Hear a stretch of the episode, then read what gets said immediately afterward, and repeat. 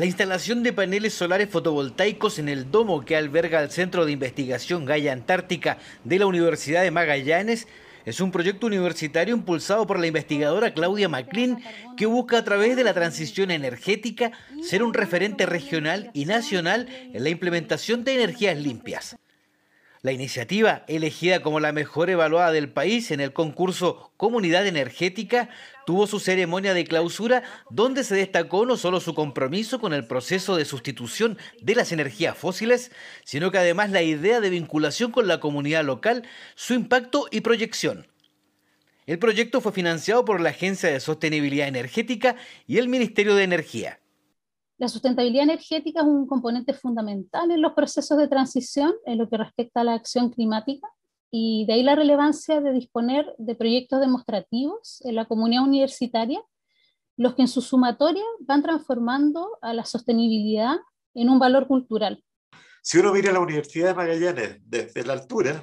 ya ve que hay muchos metros cuadrados de, de, techo disponibles en donde podemos instalar eh, paneles fotovoltaicos. Y yo creo que eh, algún día, conversando con el rector, ya vamos a poder llegar a decir, oye, la Universidad de Magallanes hoy día es autosustentable en energía. El rector Juan Ollarzo valoró el desarrollo de la iniciativa y su contribución social. Esperamos que esta excelente forma de vincularnos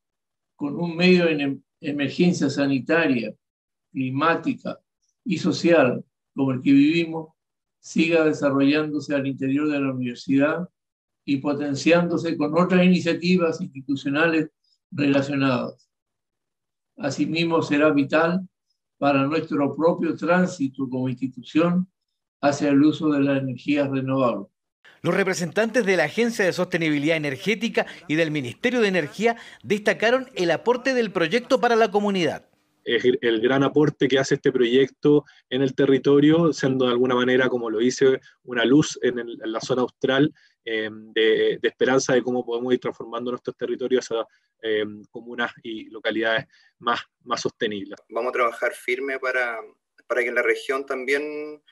em, se hagan más proyectos de este tipo y también destacar la importancia de, de integrar a la, a la comunidad. Con un costo de poco más de 11 millones de pesos, el proyecto Luz Austral ayuda a reducir las emisiones de CO2, incrementa el uso de energías limpias y aporta al incremento del nivel de conciencia y educación sobre el impacto del cambio climático.